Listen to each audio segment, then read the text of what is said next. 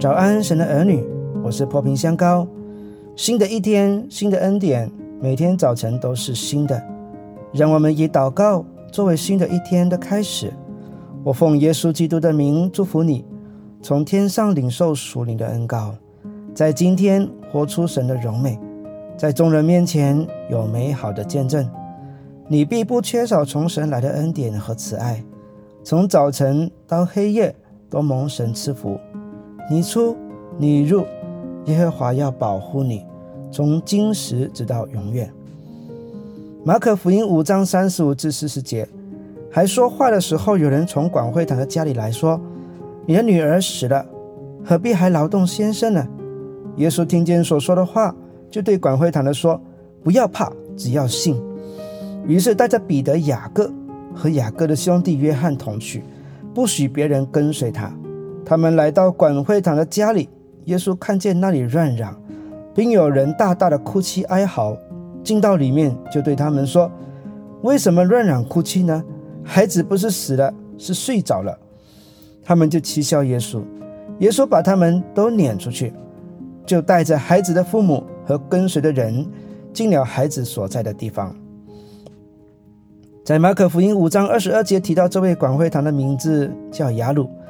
经文说，他见到主耶稣的那刻，就俯伏在耶稣面前，再三的请求耶稣快快的去按手在他女儿身上医治他。这女儿才十二岁，是父母的心肝宝贝。身为父母的，我们都能理解那种心急如焚的感受。主耶稣二话不说就答应和他同去，但是途中发生一件插曲，就是有一位患有血肉的妇人。偷偷的摸了耶稣的衣裳而得医治，主耶稣就停下脚步要看看做这事的人，因此耽误了一点时间。此时就有人传话告诉雅鲁说，他的小女儿已经死了，不需要麻烦耶稣了。但耶稣却说不要怕，只要信。于是他们继续前往。当主耶稣来到时，就说孩子只是睡了，周围人却都嘲笑他。主耶稣用睡了形容人死了。他也用这个词来形容死了四天的拉萨路，睡了表示会再醒来，在人不可能，在神却凡事都能。主耶稣后来就叫这小女儿死里复活，信使人看见别人看不见的，也不屈服于现实，钉钉于现实环境的人，难有信心去信靠上帝。若雅鲁接受仆人所带来的事实。不把主的话听进去，他的小女儿就永远不能死里复活。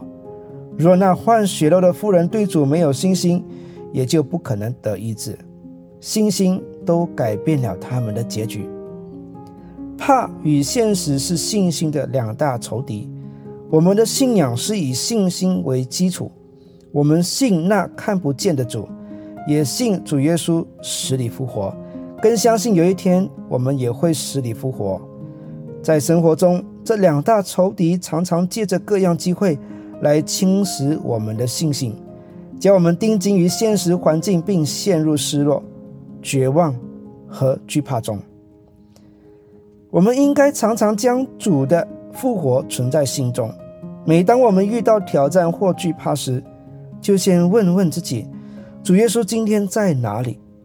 若你心中十分确信。主已复活，并知道他在天上为我们祷告时，再回来想想你遇到的难处是什么？是不是已经微不足道了呢？你有什么难处比雅鲁面对的更加大呢？没有一件难处是上帝不能化解的。一天傍晚下着暴风雨，或许是雷电的缘故造成停电。那时天色已晚，我那五岁的小儿子很坚定地告诉大家说。God say, "Don't be afraid." 这话从他口中而出，挺让我们惊讶，因他鲜少说这样的话语。他的话好像一道曙光出现在黑暗的环境中。